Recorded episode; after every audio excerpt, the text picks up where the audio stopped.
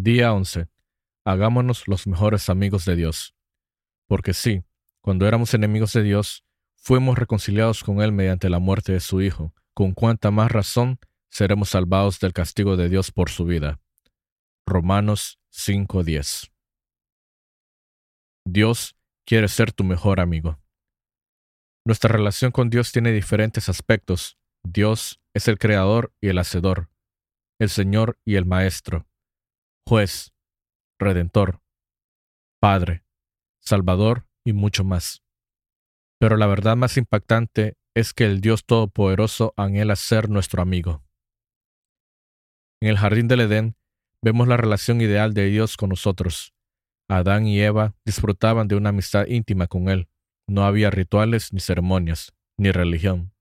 Simplemente una relación sencilla y cariñosa entre Dios y las personas que había creado sin los estorbos de la culpa o el temor, Adán y Eva se deleitaban en Dios y Él en ellos. Dios nos creó para vivir continuamente en su presencia, pero después de la caída, esa relación ideal se estropeó. Solo unas pocas personas en el Antiguo Testamento tuvieron el privilegio de la amistad divina. A Moisés y a Abraham se les llamó amigos de Dios. De David se nos dice que para Dios era un hombre conforme a su corazón. Y Job, Enoch y Noé tenían una amistad íntima con Dios. Pero en el Antiguo Testamento, el temor de Dios predomina más que la amistad. Jesús cambió esa situación. Al pagar por nuestros pecados en la cruz, el velo del templo, que simbolizaba nuestra separación de Dios, se rasgó de arriba a abajo. Como señal de que el acceso directo a Dios estaba nuevamente abierto. A diferencia de los sacerdotes del Antiguo Testamento que debían prepararse durante horas antes de reunirse con Él, nosotros ahora podemos acercarnos a Dios en cualquier momento. La Biblia dice que ahora tenemos la maravillosa alegría del Señor en nuestras vidas, gracias a que Cristo murió por nuestros pecados y nos hizo sus amigos. La amistad con Dios solo es posible por su gracia y el sacrificio de Jesús. Dios nos reconcilió. Por medio de Cristo nos transformó de enemigos en amigos. Un viejo himno dice, Oh, qué amigo tenemos en Cristo. Pero en realidad, Dios nos invita a disfrutar de amistad y comunión con las tres personas de la Trinidad, nuestro Padre, el Hijo y el Espíritu Santo. Día 11. Hagámonos los mejores amigos de Dios. Jesús dijo, Ya no los llamo siervos, porque el siervo no está al tanto de lo que hace su amo. Los he llamado amigos, porque todo lo que a mi Padre le oí decir, se lo he dado a conocer a ustedes. La palabra amigo en este versículo no se refiere a un conocido ocasional, sino a una relación estrecha y de confianza, el mismo término se usa para referirse al padrino del novio en la boda, y al círculo de amigos más íntimo y a las personas de confianza del rey. En las cortes reales, los siervos deben mantener cierta distancia prudente del rey, pero sus amigos íntimos disfrutan de un contacto estrecho, así como de acceso directo al rey y de información confidencial. Es difícil comprender por qué Dios quiere ser mi amigo íntimo, pero la Biblia declara que Dios es apasionado con respecto a su relación con nosotros. Dios tiene el anhelo intenso de que lo conozcamos íntimamente. En efecto, planificó el universo y estructuró la historia, incluyendo los detalles de nuestra vida, para que pudiésemos ser sus amigos. La escritura afirma, de un solo hombre hizo todas las naciones para que habitaran toda la tierra, y determinó los periodos de su historia y las fronteras de sus territorios. Esto lo hizo Dios, para que todos lo busquen y aunque sea a tientas, lo encuentren. Conocer y amar a Dios es nuestro gran privilegio. Ser conocido y amado por Él es su mayor placer. Él dice que si alguien ha de gloriarse, que se gloríe de conocerme y de comprender que yo soy el Señor, pues es lo que a mí me agrada. Es difícil imaginar cómo es posible una amistad íntima entre un Dios perfecto, invisible y omnipotente y el ser humano finito y pecador.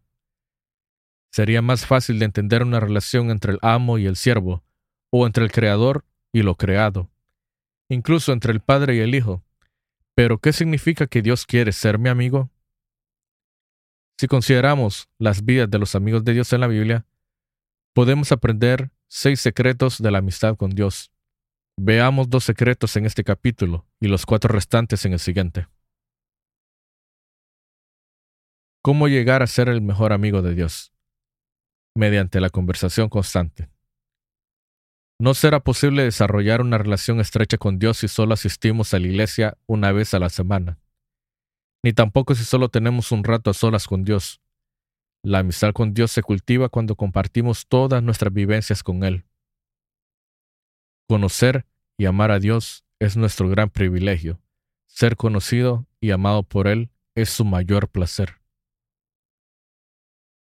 Por supuesto que es importante establecer el hábito del devocional diario con Dios, pero Él quiere ser más que una cita en nuestra agenda.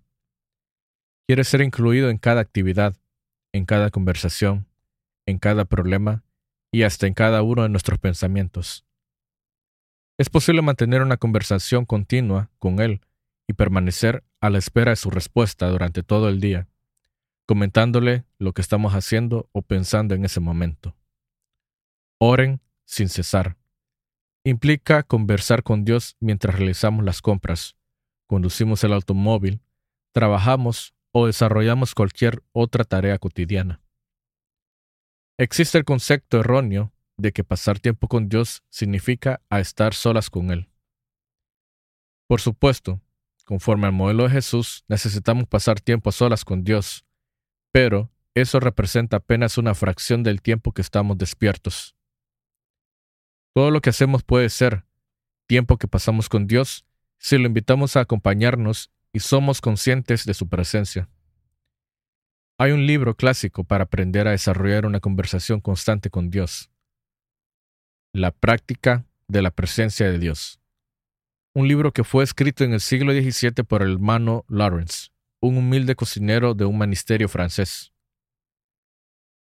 El hermano Lawrence fue capaz de convertir hasta las tareas domésticas más comunes y serviles, como preparar las comidas y lavar los platos, en actos de alabanza y comunión con el Creador.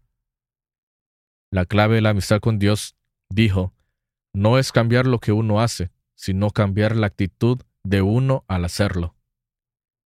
Lo que normalmente haces para ti, comienzas a hacerlo para Dios, ya se trate de comer, bañarse, trabajar, descansar o sacar la basura. En la actualidad, a veces sentimos que tenemos que distanciarnos de nuestra rutina diaria para poder adorar a Dios. Pero eso se debe a que no hemos aprendido a practicar su presencia todo el tiempo. Al hermano Lawrence le resultaba fácil adorar a Dios mientras desarrollaba las tareas comunes de la vida. No tenía que viajar para asistir a retiros espirituales especiales. Ese es el ideal de Dios. En el Edén, la oración no era un acontecimiento al que había que asistir, sino una actitud ininterrumpida. Adán y Eva estaban en comunión constante con Dios.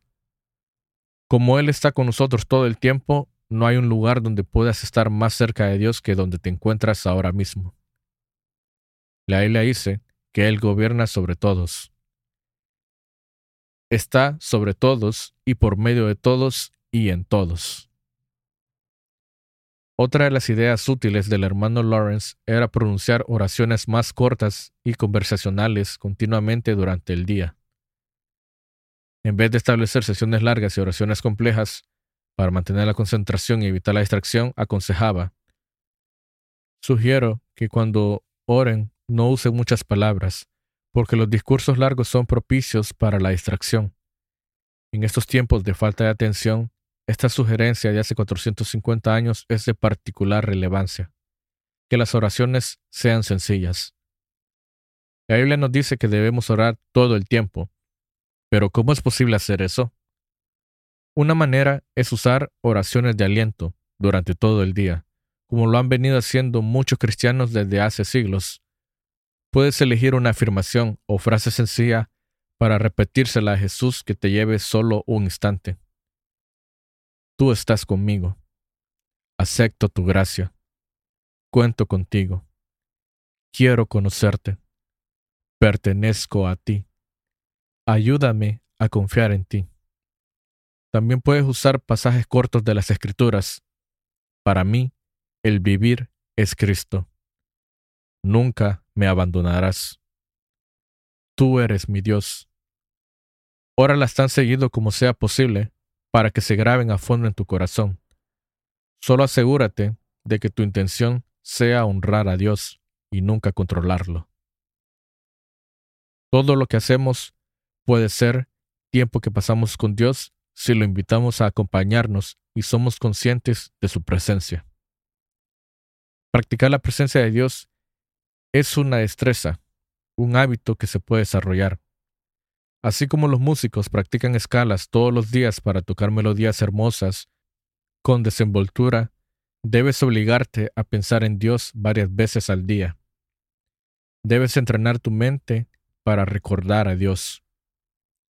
Al principio necesitarás crear recordatorios para traer regularmente a la memoria el pensamiento de que Dios está a tu lado en ese instante. Comienza colocando notas visuales a tu alrededor. Podrías escribir una nota así. Dios está conmigo y de mi lado en este mismo instante. Los monjes benedictinos recuerdan que deben hacer una pausa y rezar. La oración horaria. Con las campanas del reloj, si tienes uno o un teléfono celular con alarma, podrías hacer lo mismo. Algunas veces sentirás la presencia de Dios, otras no. Si buscas experimentar la presencia de Dios en todo esto, no has entendido nada. No alabamos a Dios para sentirnos bien, sino para hacer el bien. Nuestra meta no es tener una sensación, sino una conciencia continua de la realidad de que Dios está siempre presente. Ese es el estilo de vida de adoración. Mediante la meditación continua, la segunda manera de consolidar una amistad con Dios es pensar en su palabra durante el día. Eso se llama meditación y la Biblia repetidas veces nos exhorta a meditar en quién es Dios, lo que ha hecho y lo que ha dicho. Es imposible ser amigos de Dios si no sabemos lo que dice. No podemos amar a Dios si no lo conocemos, y no podemos conocerlo si no conocemos su palabra. Ella dice que Dios se revela a Samuel y le comunicaba su palabra. Si bien no podemos pasarnos 24 horas estudiando la Biblia, Podemos pensar en ella durante el día, recordando versículos que hemos leído o memorizado y reflexionando en ellos. A veces se cree que la meditación es un ritual difícil y misterioso, practicado por místicos o monjes en aislamiento. Sin embargo, meditar es simplemente pensar con concentración, algo que cualquiera puede aprender y usar en cualquier lado. Cuando le damos vuelta en la cabeza a un problema, decimos que tenemos una preocupación. Cuando piensas en la palabra de Dios y le das vuelta en tu cabeza, llamamos a eso meditación. Si sabes cómo preocuparte, ya sabes cómo meditar. En vez de pensar con insistencia en tus problemas, necesitas cambiar la atención de tus problemas a los versículos bíblicos. Cuanto más medites en la palabra de Dios, tendrás menos de qué preocuparte. Dios consideraba a Job y a David sus amigos porque valoraban su palabra por encima de todas las demás cosas y pensaban en ella continuamente en el transcurso del día. Job admitió, No me he apartado de los mandamientos de sus labios. En lo más profundo de mi ser he atesorado las palabras de su boca. David dijo, Cuánto amo yo tu ley, todo el día medito en ella y sus palabras constantemente están en mis pensamientos. No puedo dejar de pensar en ellas. Los amigos comparten sus secretos, y Dios compartirá sus secretos contigo si desarrollas el hábito de reflexionar en su palabra durante el día. Dios le contaba a Abraham sus secretos. Hizo lo mismo con Daniel, Pablo, los discípulos y otros amigos. Al leer la Biblia y escuchar un sermón o una grabación, no olvides lo que escuchaste cuando te vayas. Desarrolla la práctica de repasar la verdad en tu mente. Reflexiona sobre lo que has leído o escuchado. Dale vuelta en la cabeza. Cuanto más tiempo dediques a repasar lo que Dios dijo, más entenderás los secretos de esta vida que pasan inadvertidos para muchas personas. La Biblia afirma, ser amigos de Dios es privilegio de quienes lo reverencian. Solo con ellos comparte Él los secretos de sus promesas. En el capítulo siguiente consideraremos otros cuatro secretos para cultivar una amistad con Dios, pero no esperes hasta mañana. Comienza hoy mismo a practicar una conversación constante con Dios y la meditación continua de su palabra. La oración nos permite hablar con Dios. La meditación permite que Él nos hable. Ambas son esenciales para ser amigos de Dios. Día 11. Pensando en mi propósito. Punto de reflexión. Dios quiere ser mi mejor amigo. Versículo para recordar. Ser amigos de Dios es privilegio de quienes lo reverencian. Salmos 25:14. Pregunta para considerar. ¿Qué puedo hacer para recordar que debo pensar en Dios y hablar con Él más a menudo durante todo el día?